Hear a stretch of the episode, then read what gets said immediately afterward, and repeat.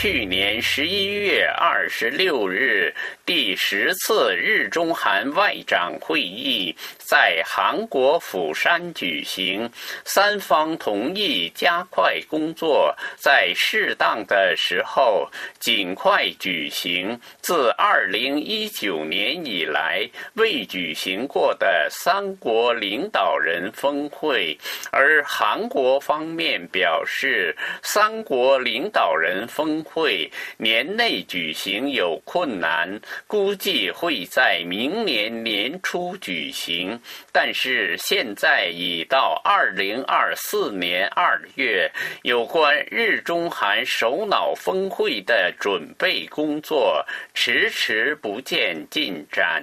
据共同社二月一日报道说，向中方问询有关日程安排，中方也没有回应。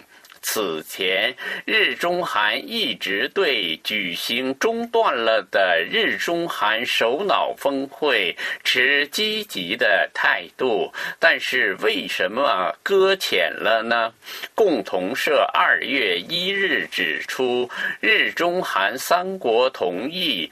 尽快举行的首脑峰会，现在可能在五月之后举行。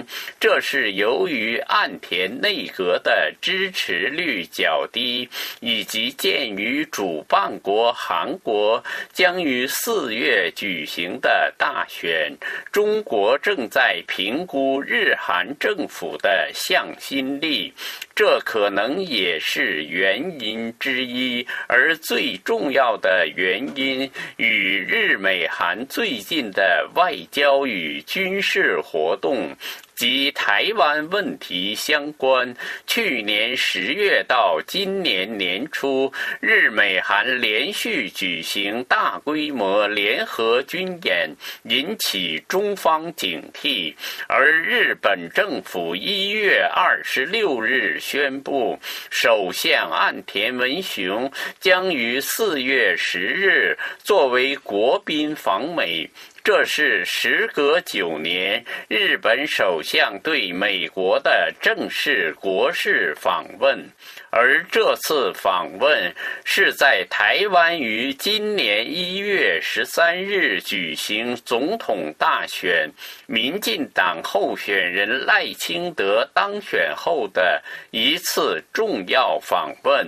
在赖清德当选后，美国总统拜登、国务卿布林肯和日本外相上川洋子。都公开表示祝贺，引起中方极大愤怒，分别对日美表示抗议。而在台湾总统大选前的一月十二号，赖清德在接受韩国《朝鲜日报》采访时表示。两岸的议题不单纯是台湾和中国问题，已经是全世界问题。题一如韩国总统尹锡悦所说的。北韩的问题不单纯是韩国的问题而已，是全世界问题。尹锡悦也讲到，中国的问题不单纯是台湾的问题，也是全世界的问题。四月岸田访美是日美关系中的一个非常重要的环节。关于中国担心的日美韩在东北亚建立小北约的问题，关于赖清德当选后。日美在台湾问题上怎样表态，中国方面都非常关注，要听其言，观其行，然后再决定如何应对日中韩首脑峰会问题。